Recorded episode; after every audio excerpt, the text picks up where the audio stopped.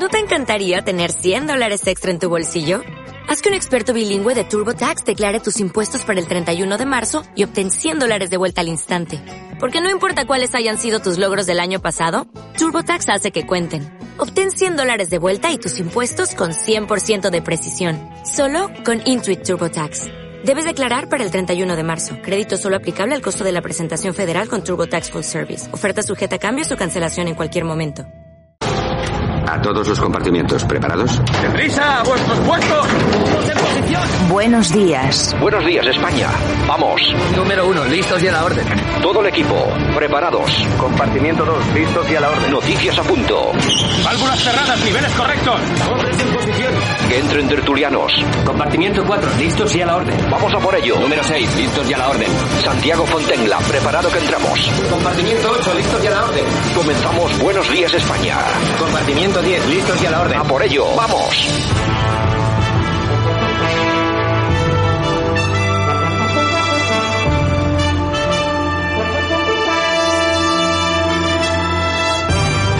Bueno, pues ya estamos a 3 de junio. Buenos días España. Otra vez estamos aquí, 60 minutos de radio, con mucha información, análisis, opinión, también algo de entretenimiento, tiene que haber de todo.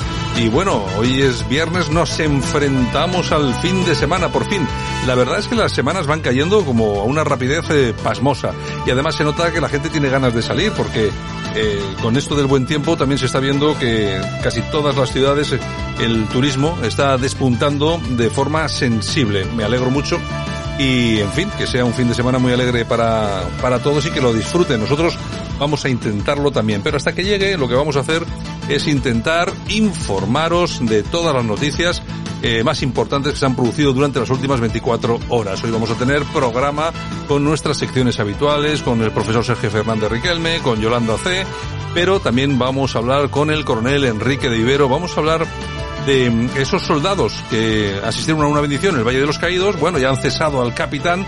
Vamos a hablar con Enrique Ibero, él nos va a explicar cuáles son esas medidas disciplinarias que se han tomado y a cuenta de qué. Bueno, eso y muchas más cosas. Aquí, en Buenos Días España. Comenzamos. Aquí te lo contamos. Buenos días España. Buenos días.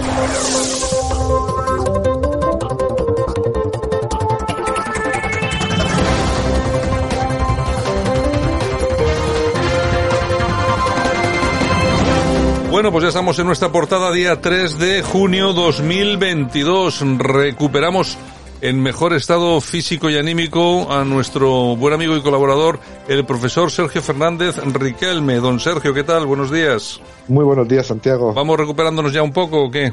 Sí, poco a poco. Bueno, pues es lo, es lo que queda, ya sabes, estas cosas hay que pasarlas, que, que dice aquel.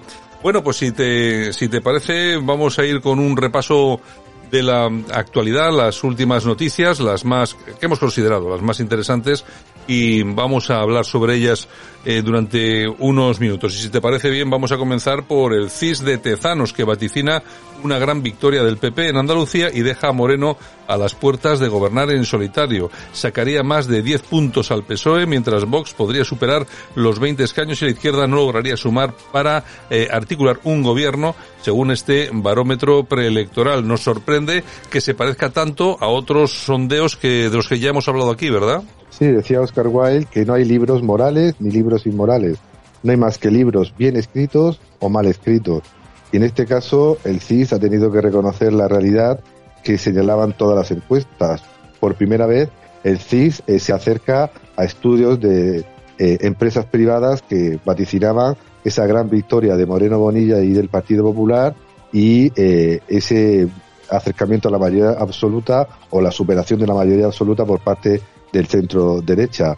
Pero claro, como he dicho antes, no hay libros buenos eh, ni libros malos. Sí los hay, porque que pese a estos resultados, está claro que aunque el PP gane, va a necesitar, quieran o no, eh, gobernar con, con, Vox. Igual que el PSOE tuvo que aceptar a Podemos para poder eh, gobernar eh, a nivel nacional, pues no le queda otra que a Moreno Bonilla que aceptar a Vox para poder gobernar en Andalucía. Bueno, que conste y que con esta última apreciación de, de Sergio no quiere no quiere comparar a Vox con Podemos, que no tienen nada que ver, es como es como la noche y el día. Vamos, estamos hablando de alianzas electorales. Bueno, vamos a ver invasiones. Vamos a hablar de una invasión. No, no, no, pero no, no vamos a hablar de la invasión de Ucrania de por Rusia. Nos vamos a ir hasta Somalia porque Estados Unidos, pues bueno, eh, un poco fiel a sus principios, ha puesto cientos de soldados en, en aquel país. Las tropas estadounidenses regresan a Somalia año y medio después de retirarse por decisión de Donald Trump. El actual presidente estadounidense, Joe Biden,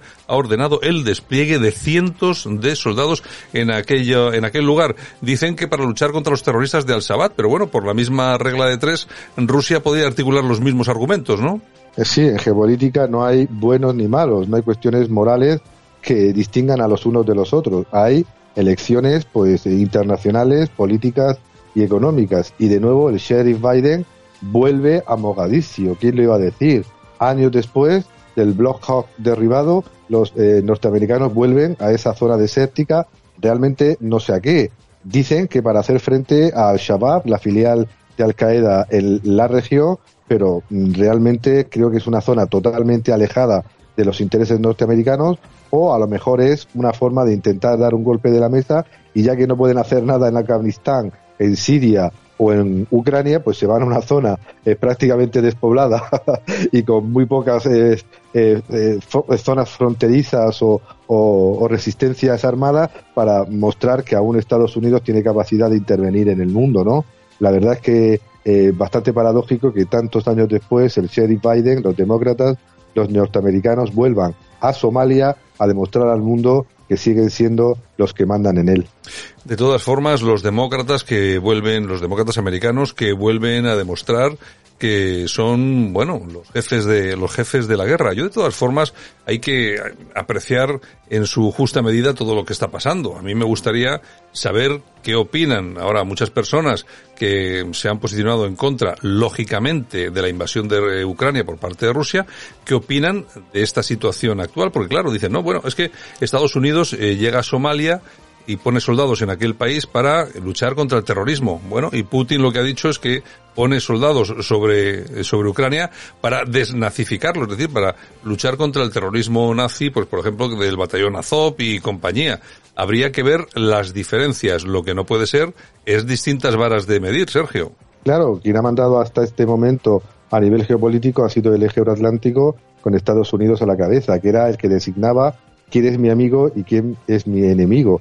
Ahora Rusia cruelmente ha hecho lo mismo que históricamente venía realizando dicho eje euroatlántico, decidir quién es el enemigo e intervenir directamente en los territorios donde consideraba eh, que estaba. Obviamente no sé qué se le ha perdido a Biden en Somalia, un territorio periférico, un territorio sin grandes recursos y además con muy pocas amenazas al nivel internacional pero claro, yo creo, como he dicho antes, que es una muestra o un intento de muestra de que Estados Unidos tiene cierta capacidad de volver a ser ese sheriff que implanta democracias y crea caos por donde va. Bueno, y atención porque se anuncia, pues bueno, el envío de esas lanzaderas de misiles que podrían alcanzar territorio ruso. Los problemas se acrecientan en, en Ucrania y mientras tanto las eh, propias fuerzas eh, ucranianas y el gobierno ucraniano reconoce que las fuerzas rusas controlan ya un 20% del territorio de Ucrania, tres veces más que antes de la invasión. Nos gustará más o menos la realidad que estamos viendo en Ucrania, pero estamos aquí en Buenos Días España para contar eh, la verdad. Y las fuerzas rusas están controlando un 20% del territorio de Ucrania, tres veces más que antes de la invasión. Antes dominaban Crimea y la zona del Donbass en torno a las repúblicas populares de Donetsk y Lugansk, pero ahora dominan mucho más, 125.000 kilómetros cuadrados, con toda la zona de Gerson, gran parte de Zaporilla y prácticamente todo el oblast de Lugansk.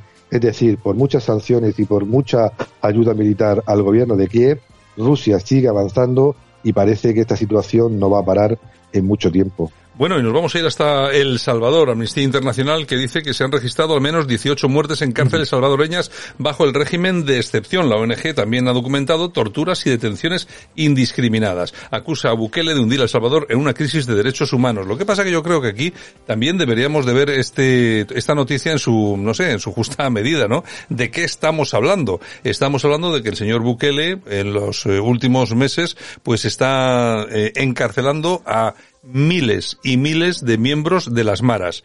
Las maras son personas que se dedican a descuartizar personas, a asesinarlas, a violar, etcétera, etcétera.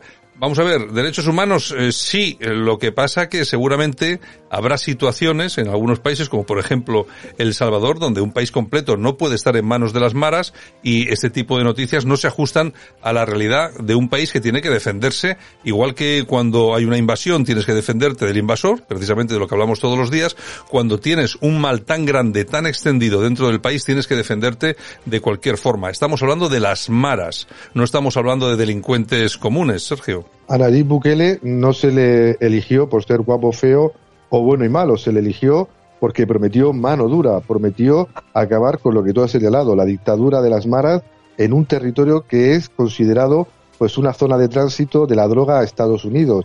Y él pues recogió el guante de su población, ganó por mayoría absoluta las elecciones últimas y decidió eh, pues eso, mano dura desde la ley para acabar con ese terrorismo interno que tanto está destruyendo a su país. Obviamente habrá que valorar si la intensidad de esa represión pues se ajusta pues a la legalidad, a la democracia, a los derechos humanos. Pero este señor vino a hacer frente a una situación límite en un país que estaba, pues como he señalado antes, prácticamente destruido, empobrecido y con una falta de seguridad tremenda. Y creo que por ahora está revirtiendo pues esos niveles de delincuencia tan grandes que tenía el país y ahora habrá que ver si realmente todo lo que está haciendo surte efecto o, mm, por el contrario, pues lleva al Salvador a una espiral mayor de violencia. Aquí hay muchas ONGs y mucho buenismo cuando se cuando se habla de determinadas cosas y no tanto cuando se habla de otras. Yo no he oído pronunciarse de forma de forma tan eh, tan fuerte, ¿no? A estas ONGs cuando hablábamos de las maras y hablábamos de tanto muerto, por ejemplo, en El Salvador, ¿no? Ahora lo que ha hecho el presidente del gobierno es encarcelar, ya lo, hemos, dicho durante los últimos meses, a miles de miembros de las maras, les ha quitado dos comidas, creo que les ha dejado solamente una comida al día, porque claro, él decía, lo que no puede ser es que ustedes que son delincuentes estén comiendo tres comidas al día y haya ciudadanos en El Salvador que no pueden permitirse prácticamente ni una, ¿no? En todo caso, ya veremos qué es lo que pasa, porque los índices de aceptación de Bukele, pues hombre, están en máximo, sobre todo cuando la gente pues está viendo que está luchando de verdad contra las maras. Vamos a ver cuánto le dejan durar, que esa es otra. Este, este tipo de, de, de líderes eh, duran lo justo porque seguramente alguien abre la puerta para que pueda él salir y seguramente con los pies por delante. Y si no, que le pregunten a los eh, políticos mexicanos, a los que han pretendido hacer algo, a buscar alguna solución como han acabado. Bueno, y nosotros aquí, que tampoco podemos estar demasiado bien, no podemos echar cohetes, porque las cosas son así, el precio de la gasolina toca un nuevo máximo histórico y se come ya un 75% de la rebaja del gobierno. Es decir, una rebaja que simplemente ha sido un engaño. Sí, hoy, eh, ayer teníamos una noticia buena. Aparentemente ha bajado el desempleo, pese al maquillaje obvio que ha hecho el gobierno, pero tenemos una noticia muy mala, que es que la gasolina sube sin parar y se come el 75% de la rebaja del gobierno. Y lo peor de todo es que, como anuncian los mercados de futuros, eh, podemos llegar a un precio del eh, barril de petróleo en torno a los dos euros y, medio o tres euros con el precio final de la gasolina. Es decir, que con esta subida que parece sin freno del precio del petróleo a nivel internacional, en gran parte derivado de la guerra de Ucrania y de las sanciones a Rusia, eh, podemos llegar a lo que he señalado, a que el precio de la gasolina llegue a dos euros y medio o tres euros en un futuro eh, no muy lejano. Esperemos equivocarnos, pero esta subida pues parece que no tiene freno y que eh, se come pues todas las rebajas del gobierno, toda la subida supuesta del empleo y todas las ayudas sociales que eh, nuestra administración pone a disposición de la ciudadanía.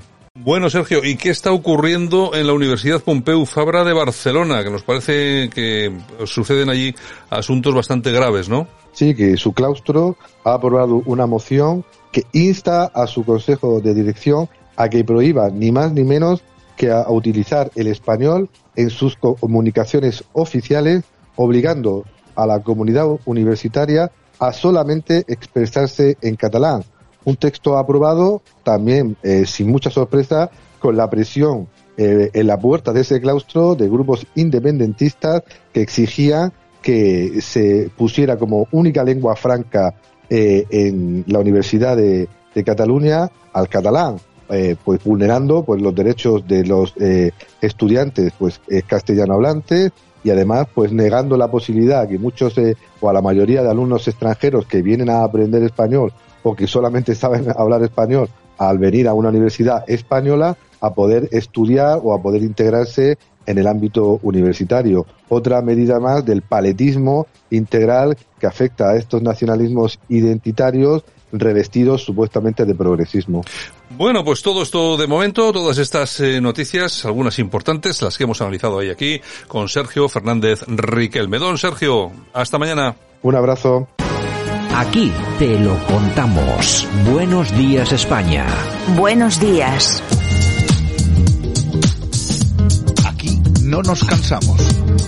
No nos cansamos de madrugar, no nos cansamos de contar la actualidad, no nos cansamos de decir las cosas claras. En fin, que no nos cansamos de tocar los temas más importantes.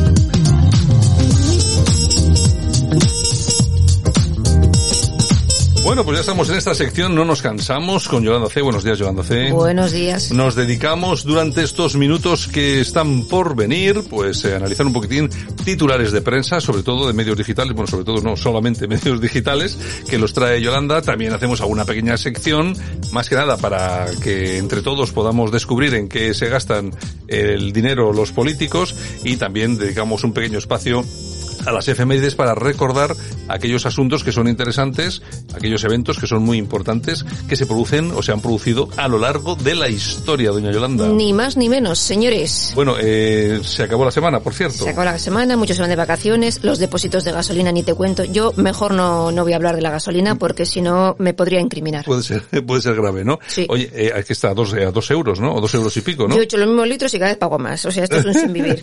un sin vivir. Pues venga, comenzamos con este No nos cansamos. El personaje que marca la diferencia, para bien o para mal. El personaje del día es... Isabel Díaz Ayuso. Taila, de despropósitos que usted ha espetado aquí no merecen realmente ninguna respuesta, porque es la inspección educativa con funcionarios a la cabeza los que han de revisar los libros de texto, que en la Comunidad de Madrid, mientras yo sea presidenta, estarán libres del adoctrinamiento sectario al que usted quiere someter a la juventud madrileña y especialmente a las mujeres a las que nos tratan como a un rebaño o a un colectivo. Y se lo he dicho también en la primera respuesta, yo no llevo toda una vida trabajando para que usted, en manos de una jefa que ha llegado ahí por ser la pareja de, me dé a mis lecciones como mujer y me diga cómo tengo que vivir. Soy igual que las demás me enfrento a las mismas dificultades que los demás. ¿Y sabe qué? Se lo dice. Sí, sí, la que tiene delante igual, colocada por ser también pareja de. Mire, yo llevo más de 40 años trabajando en esta comunidad y he pasado Señorías. de la independencia al trabajo pagándome mis nóminas, pagándome mis alquileres y no dependiendo nunca de un hombre. No me van a dar lecciones en la Comunidad de Madrid de cómo ser mujer. Y le voy a decir otra cosa, las mujeres en nuestra comunidad, como en el resto de España, son mucho más inteligentes, son mucho más ambiciosas y son mucho más fuertes de lo que la izquierda se piensa. ¿O qué pasa? ¿Que ha tenido que inventarse la izquierda y Podemos en la Comunidad de Madrid para decirnos a las mujeres cómo tenemos que llegar a fin de mes, sacar adelante nuestras familias y nuestros proyectos? Bueno, pues la señora Ayuso, como siempre, hablando bastante clarito, ¿eh? Respondiendo a Podemitas y a toda esta espécimen que tiene alrededor. Claro, porque es que se arrogan defender teóricamente o hablar en nombre de todas las mujeres y resulta que aparecen mujeres como la señora mm. Ayuso y millones de mujeres más en España que no permiten que nadie hable por ellas, sino que cada quieren desarrollar su, su vida y tener su mensaje propio sin que nadie venga a decir, pues, sobre todo, y que no vivan de ellas, porque todas, todos estos viven de las mujeres, ¿eh? Efectivamente, ni más ni menos. De una forma o de otra, viven de las mujeres. Subvenciones, subvenciones y más subvenciones. Los políticos se inventan cualquier cosa con tal de regalar nuestro dinero. Bueno, pues hablando de mujeres, la ministra Montero y la presidenta Armengol se gastaron casi 20.000 euros en carteles para insultar a los jueces. La viñeta la realizó Diana Radnovich, que se llevó 8.500 euros, y el resto pues en diseño, maquetación y cosas de esas. O sea, 8.000 euritos por hacer un cartel. Exacto. Bueno, es que eso, eso sí que es ganar dinero, ¿eh? Eso sí que es ganar dinero. De la cama no te levantarás sin un caso de corrupción más. En Buenos Días, España, la corrupción nuestra de cada día. Y nos quedamos, nos quedamos con Podemitas porque Errejón supuestamente forzó a simpatizantes del partido a hacer donaciones para financiar el partido. Excediles de la formación han presentado ante el Tribunal de Cuentas una denuncia por financiación ilegal. El partido cesó a las personas que se negaron a pagar la carta financiera. Bueno, esto siempre con líos de dinero. Siempre, ¿eh? siempre, siempre, siempre. con líos de dinero. Se ha librado de la patada. Sí. Porque se ha librado de la patada. Y de esto se librará, ya verás. Y de eso también, se, li también se librarán. Bueno, ¿qué tenemos? Bueno, pues Francia declara la guerra a los anglicismos en los videojuegos para preservar la pureza de su lengua. El Ministerio de Cultura obliga a los servicios públicos a sustituirlos por su versión gala, ya que aseguran que no se va a permitir la pérdida de referencias lingüísticas francesas. Bueno, eh, a mí no me parece mal. A mí me parece perfecto. A mí me parece bien. Oye, mientras haya formas, maneras de referirse a determinados asuntos en tu propia lengua, ¿por qué tienes que estar permanentemente? Es igual que lo que está sucediendo aquí. Todos El otro día vi en televisión eh, que se, una chiquilla, bueno, no, una chiquilla no, la hija de Terelu Campos, que le preguntaba a su tía, bueno, ¿y tú? No, le preguntaba a su madre, bueno, ¿y tú eh, con quién te irías a una isla? ¿Cuál es tu crash? Tu crash. y la mujer, y la mujer se queda como diciendo, eh, mm, esto, ¿cómo? que es un crush, que es un crash, que es una, claro. Eh, pero vamos a ver, pues, ¿cuál es tu ídolo? ¿Cuál es tu, no sé? Pero es que, efectivamente, estamos perfectamente dominados por anglicismo. Ni más ni menos. Bueno, Yolanda Díaz prepara una reunión con Esquerra y Bildu para pedirles que se integren en su plataforma Sumar. Bueno, pues que se sumen. Total, todos. No van a tener muchos votos. Ni más ni menos. Bueno, la rentable jubilación de oro de líderes del Partido Socialista como José Bono y Felipe González en República Dominicana. Ambos tienen nacionalidad caribeña que les permite disfrutar de suculentas ventajas fiscales. Ustedes fíjense, ustedes fíjense cómo funciona. Si esto lo hubiera hecho alguien del PP, bueno, imagínense ustedes Rajoy con doble nacionalidad ¿eh? Eh, o tener o Aznar tener eh, nacionalidad de República Dominicana para manejar ahí el dinerito. ¿Ustedes saben el escándalo que se habría producido en este país? Estaría la calle, la gente en la calle quemando sedes del PP. Pero luego el malo es el emérito. Pero, efectivamente, luego el malo es el emérito, pero resulta que estos señores se toman, además por vía de urgencia les dan la doble nacionalidad y la pregunta es, ¿por qué? ¿Es que quieren mucho a la República Dominicana? ¿Están enamorados de aquel país? Ya, ya. Es que sienten una devoción no, hombre, no. Dinero. Están allí porque allí se maneja la pasta. Exacto. Nadie dice absolutamente nada de esto. Lo de los seres, los seres, pero es que esto, esto, esto también de la doble nacionalidad para que manejen ahí el cotarro, bueno, bueno. Habría que mirarlo. Bueno, el Partido de Liberación Islámica echa raíces en España y capta jóvenes para que sean soldados de Alá. El partido tiene su epicentro en Barcelona y en Alemania fueron ilegalizados. Bueno, que no me extraña que sean ilegalizados como deberían serlo en España. Lo que pasa es que como somos medio bobalicones, seguramente que hasta lo subvencionarán. Te lo tendrás que meter en la sección de subvenciones dentro de poco. Lo voy a meter en breve, en breve. Bueno, y el Partido Socialista eh, se queda sin director de campaña en Andalucía ¿Qué por... Me estás, ¿Qué me estás diciendo? por miedo a asumir el fracaso de espadas, no te lo pierdas. Y el Presi se borra de un acto de arranque de campaña en Jaén. Es que las encuestas están al rojo vivo, ¿eh? La caída, la caída de la izquierda y sobre todo del PSOE, que es el que más puede sufrirla en Andalucía, va a ser de agárrate que hay curva. Efectivamente, el señor Pedro Sánchez, que tonto no es, ya se ha quitado de medio de algún acto y por supuesto todos los que ven que por mucho que hagan no van a ser capaces de remontar, pues se van quitando de medio porque si no al final ya saben cómo es la política. ¿A quién le van a echar la culpa? ¿Al candidato? No, pues a todos los que están por debajo. Yo, la culpa, yo he hecho una campaña estupenda, ha sido mi jefe de campaña que no tenía ni idea. Ni más ni menos. Bueno, y ayer hablábamos en el precio justo de las dietas de los sindicatos de Radio y Televisión Española, ¿te acuerdas, verdad? bueno, pues Ciudadanos lleva al Congreso el gasto de las dietas de los sindicatos de Radio y Televisión Española pues, en pandemia. Pues bueno, a ver si se estudia ese tema eh, en plena pandemia, cómo han tenido esos eh, esas dietas, porque vamos a ver, eran tiempos en los que nadie salía, no había reuniones de sindicatos, ¿eh? pero ellos cobraban sus dietas. Son todos unos caraduras. O sea, no hay nada peor, no hay nada peor que un liberado sindical. O sea, en absoluto. Fíjate que yo puedo tener incluso respeto por algunos eh, sindicalistas que efectivamente ejercen esa labor, pues de, eh, porque, de corazón y tal. Pero no son los que están liberados, ¿eh? Y son muy poquitos. Y son muy poquitos. Así es. Bueno, el ex tesorero del PSOE de Valencia, Jolín con el PSOE hoy, ¿eh? lo tiene, lo tiene clarito. Sí, ha dado, ¿eh? Sí, sí, sí. José María Cataluña intenta anular las pruebas halladas en su casa con datos del partido. Facturas, contratos con abogados, anotaciones sobre investigados. Bueno, tienen que recordar todos nuestros oyentes, ya hemos hablado de ello algún par de días, pues que hay un caso de corrupción en ciernes en, en la comunidad valenciana que va a traer cola. Se han encontrado papeles, facturas, etcétera, etcétera. Claro, lógicamente ellos están maniobrando para deshacerse de todo eso, están en su derecho, Sí, sí. eh, cada uno tiene, tiene que defenderse como pueda, pero es que aquí solamente hablamos comunidad valenciana. ¿Qué, qué les viene a la cabeza? Camps. ¿Qué les viene a la cabeza? Rita Barberá. Pues no, hombre, los chorizos son estos. Ni más ni menos.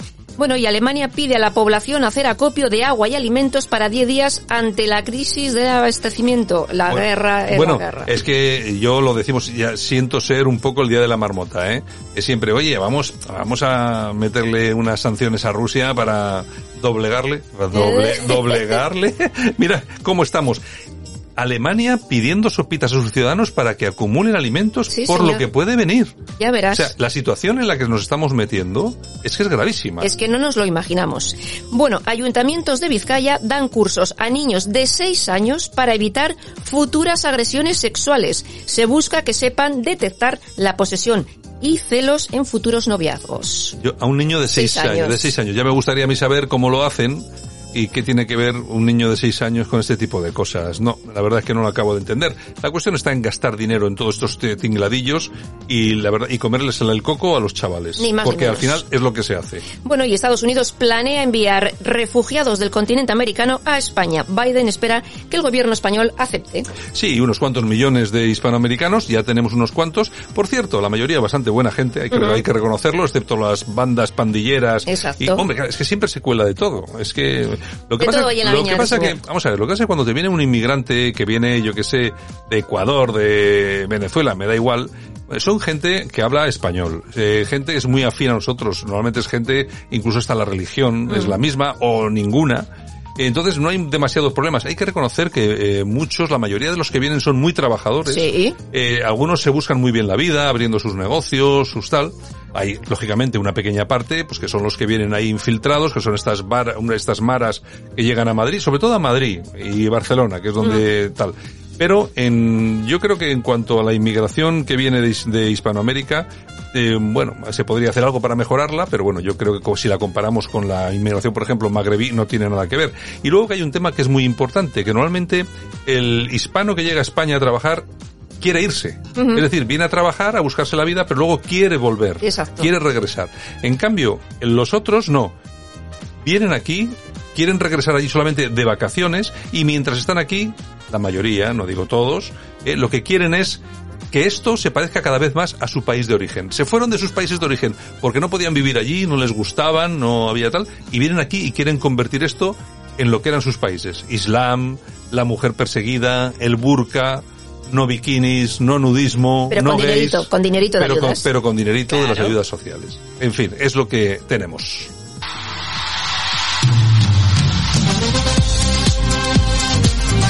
Y nosotros que llegamos a nuestro precio justo, vamos a ver de qué nos enteramos hoy.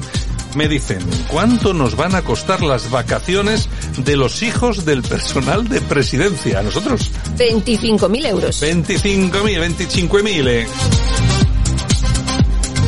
Atención, los hijos del personal.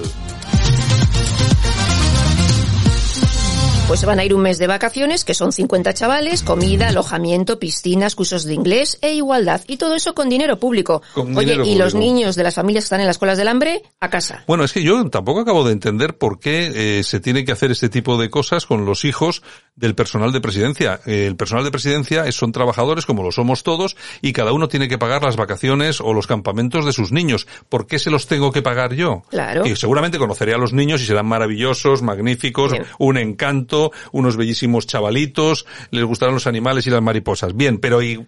¿y Que se lo qué- paguen sus padres. ¿Y por qué le tengo que pagar yo las vacaciones al niño? Es que, vamos, en fin. Ni más ni Aquí menos. le vamos a dar unas oñejas. A Begoña Gómez. Begoñita la fantástica, ¿Qué la mujer pasado? del presi. Pues bueno, ahora es gurú de transformación social en Punta Cana. Bueno, estas, vamos a ver. El, yo al presidente no se le ve, pero la mujer debe estar haciendo unos negocios. Ya te se digo. está comentando el tema de Marruecos, eh, que todo eso va a dar mucho que hablar. Sí. Van, a, van a salir tarde o temprano muchas noticias. Fíjate que yo creo que por eso Pedro Sánchez no va a repetir. No va, no, no. No, no. va a repetir. Ahí hay una, un montaje económico con Marruecos, después de la cesión que hemos Sí, hecho sí, sí, sí. del Sáhara a Marruecos, que la ha hecho personalmente Pedro Sánchez sin consultar no a nadie. Es que ni tan siquiera lo comunicó a su propio gobierno. O sea, ¿qué hay ahí? ¿Qué hay ahí para que ese tío haya cedido de esta forma? ¿Qué estaba haciendo su mujer en Marruecos? Lo veremos. ¿Qué tipo de negocios se han puesto en marcha ahí? Mm. Y por supuesto en Marruecos. Em, ¿Qué tiene en cartera para poder decirle a Sánchez, por ejemplo, oiga, como no nos dé lo del Sáhara, vamos a sacar todo esto que tenemos aquí? Imagínense lo que puede haber Igual ahí. ¿eh? han pillateado el teléfono y tiene cositas. Venga, bueno, aplausos. ¿Para quién? Pues para Ayuso, sin más.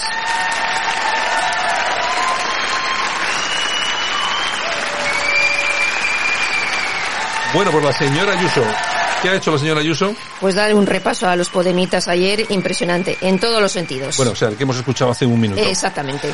Pues venga, nosotros nos vamos con nuestras efemérides.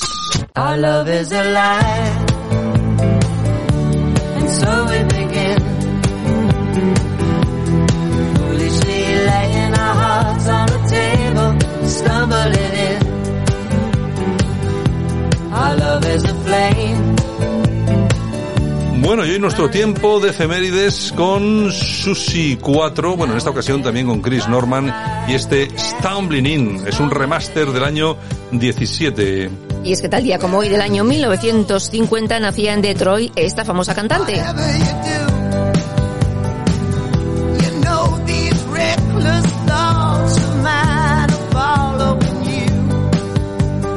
Y también tal día como hoy, pero del año 1967, Aretha Franklin llega número uno en todas las listas de Estados Unidos con el tema Respect. Y también tal día como hoy, pero del año 1925, nacía el actor Tony Curtis. Y nos vamos al año 1995 porque tal día como hoy de ese año fallecía el periodista Joaquín Prat. Y tal día como hoy del año 2017 fallece el diseñador David Delfín. Y también, tal día como hoy, pero del año 2001, fallecía el actor Anthony Quinn.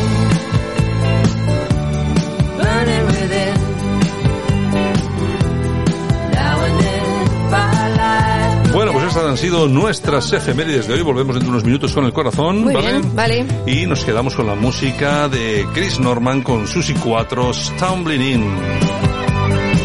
Regresamos ya mismo.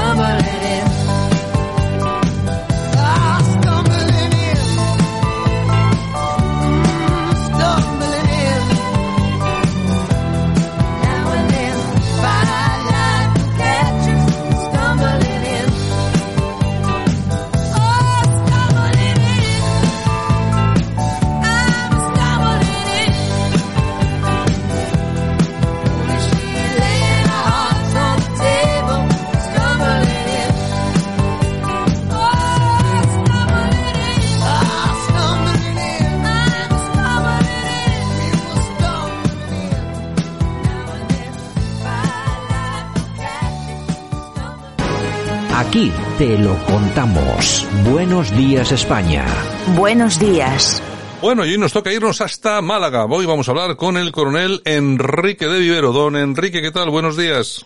Hola, ¿qué tal Santiago? Muy buenos días. Bueno, un placer como siempre tenerte por aquí. Siempre que hablamos con el coronel Enrique Vivero lo hacemos de temas eh, militares. Hoy no va a ser menos, aunque el otro día hacíamos una breve reseña sobre qué es lo que estaba pasando en Andalucía con las elecciones mm, autonómicas, vamos a llamarlo así.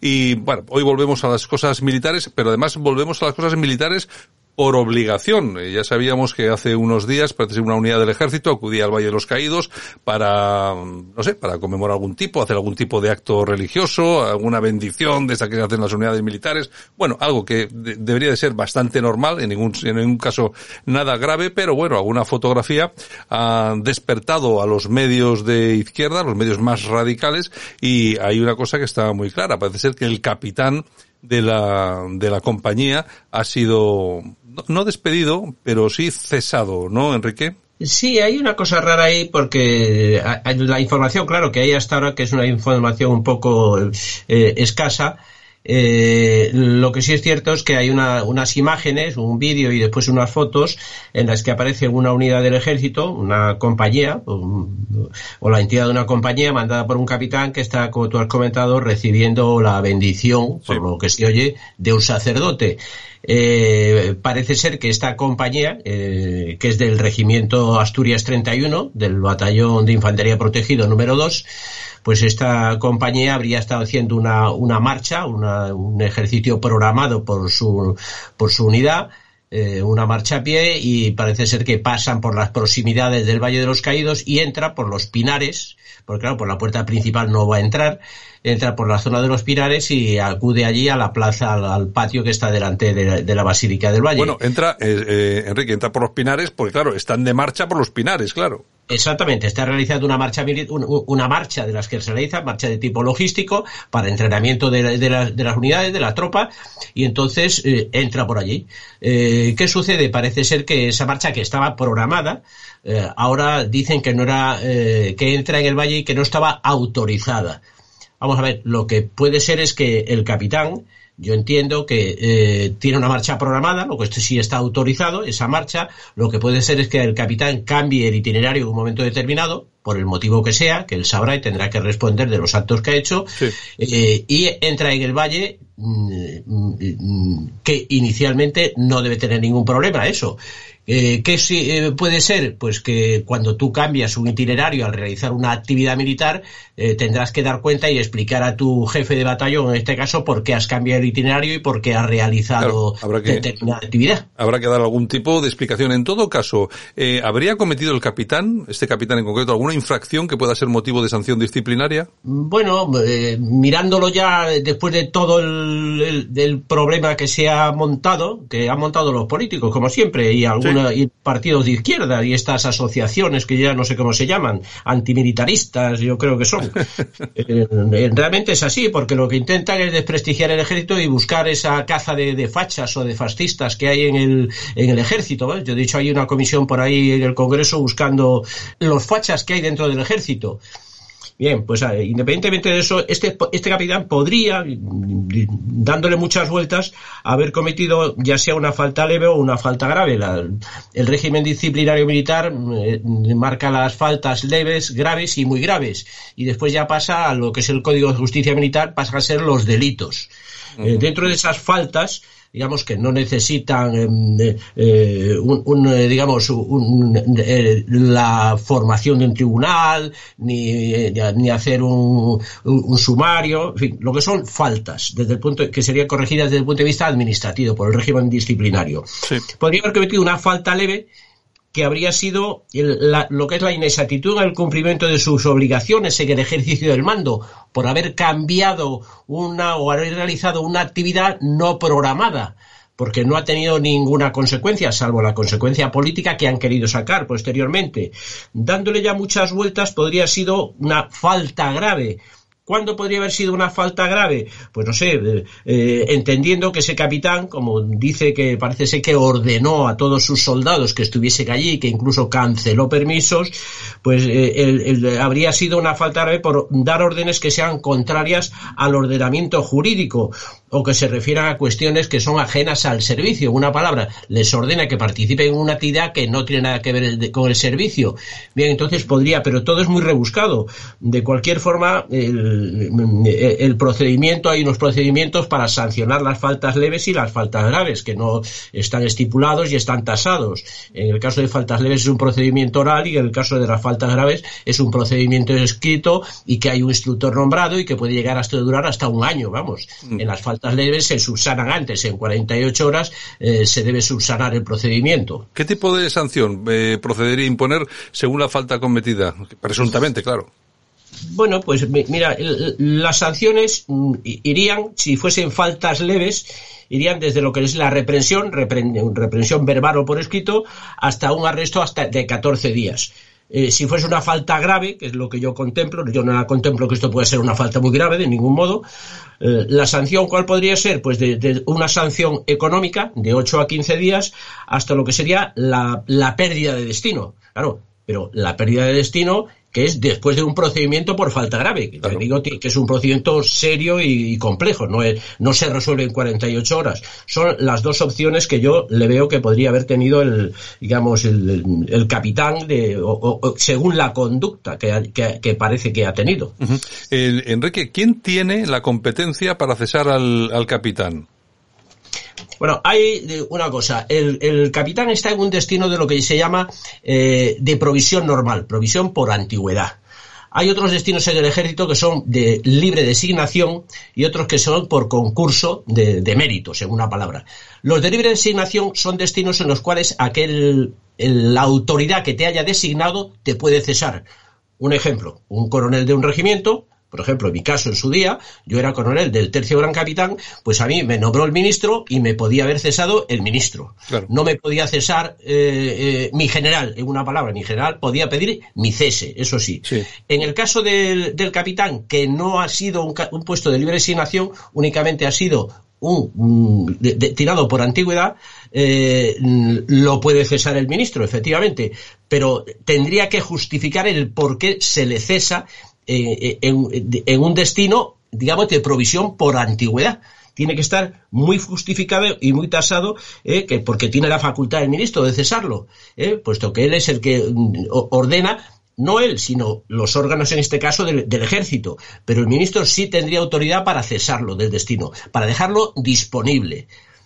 Que en realidad yo creo que lo, lo que están eh, transmitiendo cuando se dice se ha cesado al capitán, yo entiendo, no he visto informaciones, pero no lo he visto publicado en el boletín, en el boletín oficial, eh, digamos, eh, dejándolo disponible.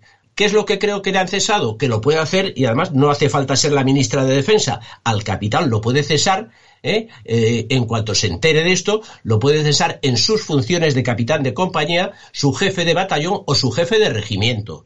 En una palabra, no tiene que intervenir la ministra para cesar a un capitán.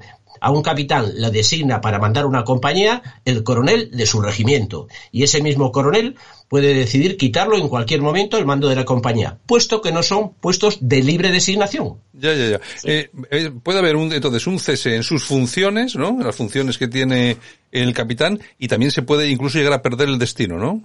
Exactamente, lo que pasa es que ahora mismo lo que ha hecho la ministra es como el procedimiento para averiguar, inicialmente tiene que averiguar qué tipo de falta hay, si hay una falta leve o una falta grave. Por eso dice, está cesado 48 horas, o sea, preventivamente se le ha, mm, digamos, eh, suspendido, de, de, eh, se le ha cesado en, sus funciones de capitán de esa compañía, que es lo que se puede hacer ahora mismo, porque hay un procedimiento que hay que ser respetuoso con él, hay unas garantías por en medio, hay una presunción de unescencia que hay que respetar, hay que escuchar al capitán, hay que darle el trámite de audiencia, es que, que escuchar qué dice el capitán. O sea, no solo con la imagen y la foto eh, y el Es- vídeo que ha habido es suficiente para condenar, lo que parece que el, ex- que el capitán ha cometido una barbaridad, ¿eh? incluso ha habido algunos medios y algunas asociaciones que han pedido la expulsión del ejército. Esto es una barbaridad, vamos, desde Es- cualquier es- punto de vista. está claro, está claro. Oye, Enrique, ¿qué medidas cautelares y con qué justificación se podrían acordar en, en este caso y por quién? Bueno, la- hay una cosa, si, si las faltas son leves, eh, mm, normalmente la única medida esta que te he comentado, pero si la falta fuese grave, eh, si la falta fuese grave, entonces por la naturaleza, por la apariencia que ha habido, por la responsabilidad y porque afecta, digamos, tiene trascendencia, eh, que la no adopción de esas medidas cautelares afectase a la disciplina, se le podría, digamos, suspender, de- de- cesar en el destino. Pero claro, todo esto si fuese una falta grave. Si fuese una falta grave, hay que hacer un procedimiento previo. ¿eh? Hay que nombrar un instructor, o sea que no alegremente se le puede cesar a una persona en su destino. Hay que hacer un, un- una- en el caso de que fuese grave. Si es una falta leve, no se le puede cesar en su destino. O sea, por una, por una falta leve a ningún militar se le cesa en el destino, no se le quita de la unidad en la cual está. Se le podrá quitar del mando de la compañía, probablemente. ¿eh? Pero no se le puede, digamos, expulsar del regimiento, es lo que qui- quiero dar a entender. Ya, tú me- yo me imagino que tú cuando ejercías como coronel en la Legión, eh, bueno, alguna medida tuviste que, que tomar. Pero vamos a ver, tú imagínate que cuando tú estás eh, ejerciendo eh, en tu trabajo, en la Legión sale una compañía con su capitán al frente y como estamos donde estamos, pues imagínate, fíjate, vamos a poner un caso extremo, Enrique, ¿eh? imagínate que esta compañía, el capitán, manda parar delante de una mezquita y sale el, sale el hombre el imán de allí y los bendice, que no sé cómo se hace esto y tal y cual, siguen su camino y luego tú como coronel te enteras. ¿Qué, exactamente cuál es tu posición ahí? Hombre, la actuación es hacer las averiguaciones, si hay alguna información, si ha habido parte de alguien, de algún documento que alguien haya notificado que se ha efectuado eso, y si no, automáticamente llamar al capitán y decirme que qué es lo que ha realizado, eh, qué ha pasado y qué has hecho. Una vez con eso, ver dentro de lo que son las faltas leves, hay ti- 35 tipos de tipificaciones de lo que es una falta leve. Si fuese falta grave, hay hasta 40 tipificaciones de faltas graves que hay en el, en el procedimiento. Si dentro de, dentro de esas 35 faltas leves encajase alguna, el coronel del regimiento, en este caso yo cuando lo era, del, del tercio, tenía atribuciones para, digamos, sancionarle por falta leve. Porque, Si tú, porque tú eh, en ningún caso verías que eso era una, una falta grave. Yo no veo eso para una falta Te grave. podrá, te podrá gustar más, te podrá gustar menos, pero una falsa que se le obligue, eh, en ese aspecto, que se obligue a esas personas que están allí a que tienen que estar allí delante para recibir la bendición. Ah, por obligación. Eso, eso claro, Claro, entonces, yo a mi compañía le obligo a que se ponga delante de un imán o delante de, eh, de- de un sacerdote y a lo mejor puede haber entre ellos personas que no son de ese culto y no quieren eh, recibir esa bendición. Entonces sí estoy, digamos, eh, yendo un poco contra los usos, estoy extralimitándome en, en mis funciones, estoy cometiendo lo que sería un abuso de autoridad. Entonces sí podría ser, digamos, llegar a ser una falta grave. Pero todo es, mm, eh, eh, hay que examinarlo con mucho detenimiento para de- mm, dictaminar que hay una falta grave. No alegremente se dictamina de un día para otro que hay una falta grave. Hay un procedimiento largo. Bueno, y en tu opinión, ¿cómo ves las medidas adoptadas por la ministra de Defensa? Yo las medidas las veo demasiado drásticas. Eh, sé que se ha dejado llevar la ministra de Defensa por el, impulso del momento y por la- las organizaciones de izquierda, los partidos de izquierdas que están ahí al acecho intentando demostrar que el ejército está lleno de fachas. Creo que se ha excedido. Mm, Presuntamente en algún momento si efectivamente el CSS que ha ordenado, eh, que, que tampoco sabemos, porque dice defensa cesa al capitán. Vamos a ver, la ministra de Defensa no puede cesar al capitán alegremente. Hay un procedimiento para cesar a alguien. Si hubiera sido eso, mm, presuntamente podríamos decir que la ministra de Defensa podría haber prevaricado, si fuera así. Claro, claro. Con lo cual estamos en un tema delicado. Lo que he hecho también de menos es que, no sé, pues el, partido de Vox que siente defiende a los militares y habla mucho de, de- los militares y que los defiende y que está siempre preocupado por ellos, pues no se ha oído ninguna manifestación de este tipo. Y creo que debería haber hecho haber pedido alguna aclaración por este, digamos, exceso de celo de la ministra en la resolución de este asunto y con la gran rapidez que lo ha realizado. Ya. Bueno, pues eh, efectivamente no se ha producido por parte de ningún partido político ningún tipo de pedida de explicaciones. Así están las cosas. A mí tampoco me ha parecido tan grave, la verdad. Otra cosa hubiera sido, efectivamente, como dice el coronel, oye, vamos a, eh, voy a obligar a toda la gente de la compañía, eh, sí o sí, a estar aquí, pues, eh, no sé, eh, eso sí que hubiera podido traer otro tipo de consecuencias, pero en principio a mí que, que se bendiga una unidad, pues bueno, eso se lleva haciendo, eh, no sé, cientos de años, tampoco, tampoco, tampoco hay que darle más importancia. En fin, en fin, don Enrique, que En las procesiones de Semana Santa se les imponen las medallas de las distintas cofradías a todos los soldados que participan Claro. en, en las mismas. En fin, en fin, ¿qué es lo que hay? Don Enrique, muchas gracias por la aclaración y un abrazo muy fuerte. Muchas gracias, Santiago, y buenos días. Aquí te lo contamos. Buenos días España. Buenos días.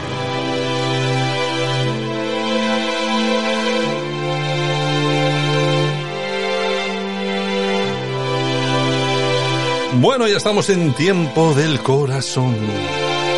Esto que suena es lo último de Alex Fanjul desde Gijón. El tema se titula The Cheater.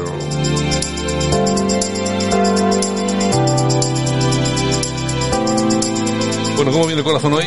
Pues viene, viene cargadito. Viene, un poquito. Tenemos, tenemos un poquito de todo, Tenemos ¿no? un poquito de todo.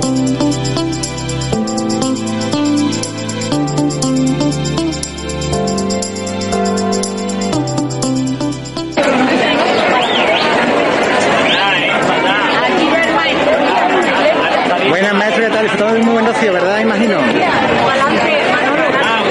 ¿Qué tal, Ana María?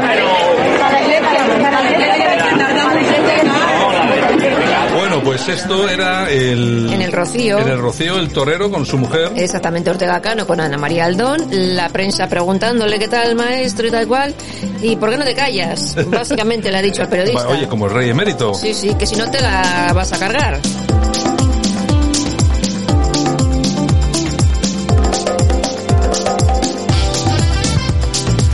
Bueno, yo creo que en ese matrimonio, crisis a verla, Ayla. No estaba a gustito. Yo- no estaba a gustito. estaba que- crispadito. Sí, yo creo que ahí hay movidita. Sí, Eh, sobre todo ahora con la hija, ¿eh? Sigue el enfrentamiento, además es un enfrentamiento eh, público en televisión y es bastante duro. Y a ver qué es lo que pasa. No pinta bien.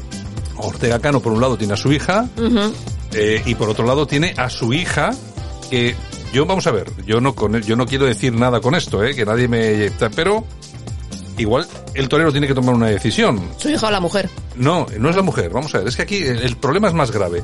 Entre su hija biológica Sí. y su hija que no es biológica que es adoptada. Porque claro en el momento en que se vaya la Aldón de esa casa a ver cuál es la relación que va a tener con su hija actual que tiene con ella. Hijo. O hijo.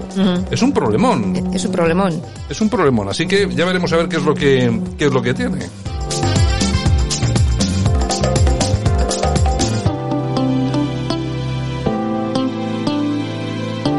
Bueno, a ver si solucionamos que tenemos por ahí unos ruidos raros, ¿no? Sí, deben de estar de, de obras Sí. por aquí cerca y traspasa Sí, yo- todo. Oye, eso que tenemos, estamos aquí insonorizados y Da tal igual, de todo, da pero igual, esto da es, es- igual, es sea. igual.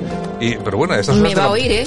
Me va a oír. A estas horas de la mañana, pero ¿a quién, se, ¿a quién se le ocurre? Yo creo que está prohibido, ¿eh? A estas horas mm, meter taladros. Pero bueno, en fin, en fin, en fin. Bueno, nosotros tenemos, estamos en un estudio que está y no solamente insonorizado, sino que está separado 10 centímetros del suelo, 10 centímetros de las paredes. Pues menos mal. Y 10 centímetros del techo. Bueno, así y todo.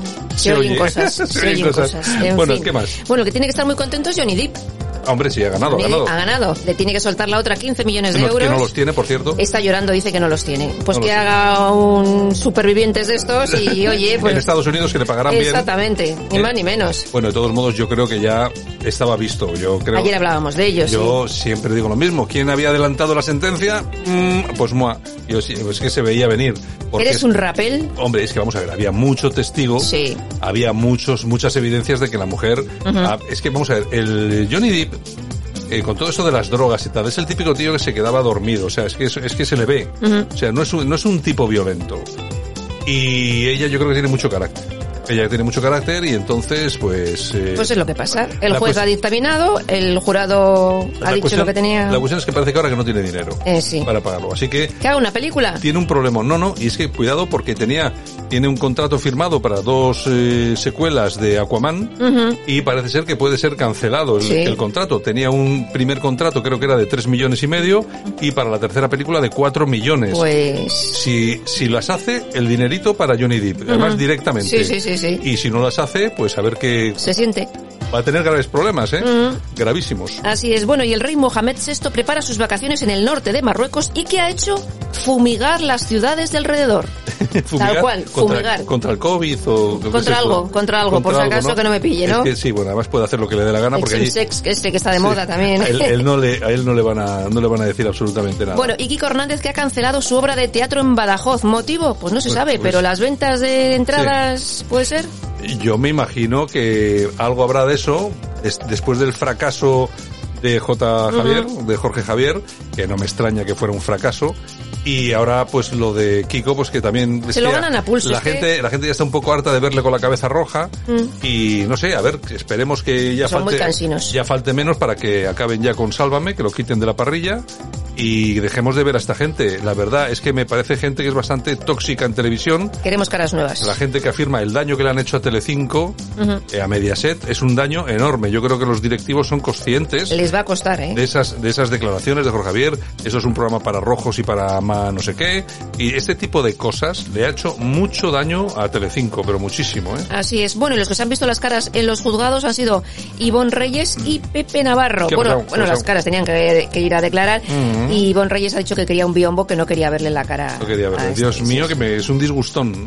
Ya veremos a ver qué pasa y en qué acaba todo esto. Vale, en ¿qué fin. más? Bueno, ¿y quién renueva contrato en Mediaset?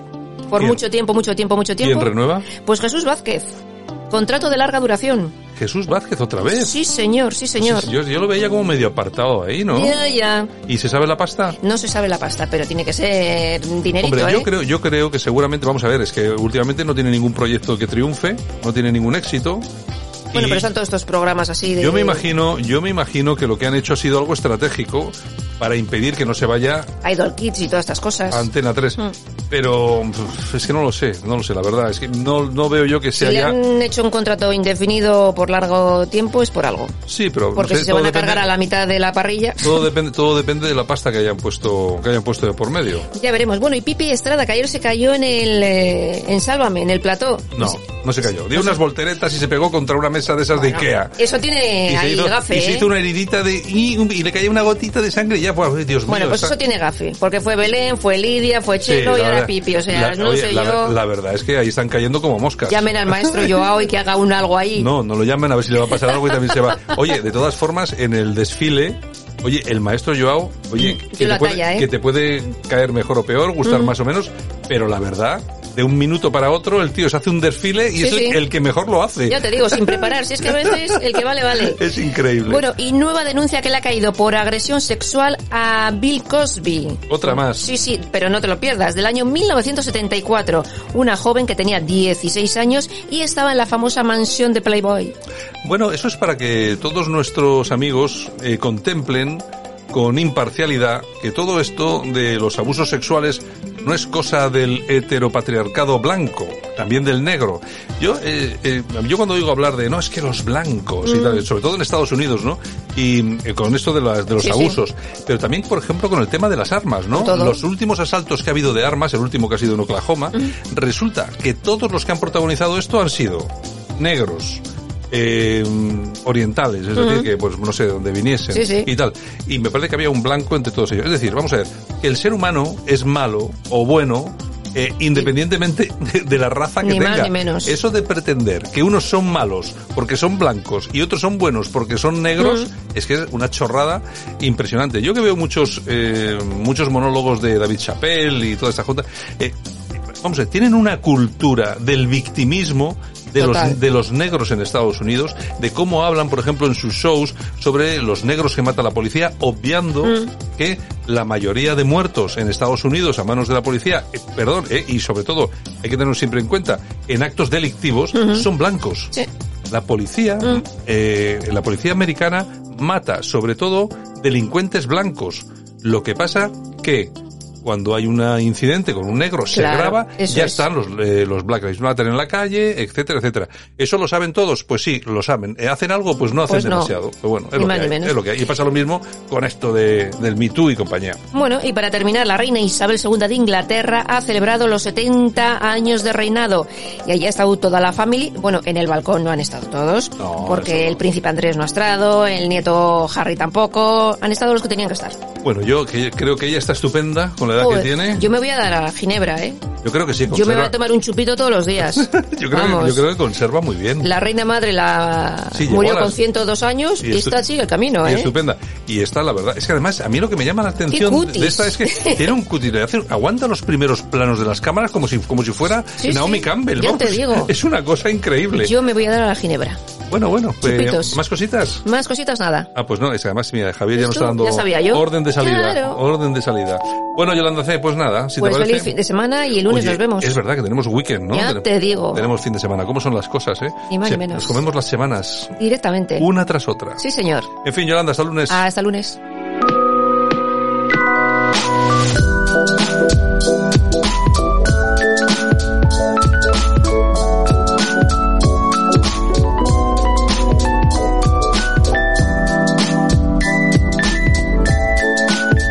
Bueno, pues dentro de un par de días estamos aquí de nuevo. El lunes estamos a primera hora con más información, entretenimiento, análisis, opinión, bueno, con lo típico de este programa que para nada es políticamente correcto. Es lo que pretendemos, no serlo en absoluto. Un saludo de todos los que lo hacen posible, Javier Muñoz en la técnica y este que te habla, Santiago Fontela. Un abrazo muy fuerte y el lunes nos escuchamos. Chao.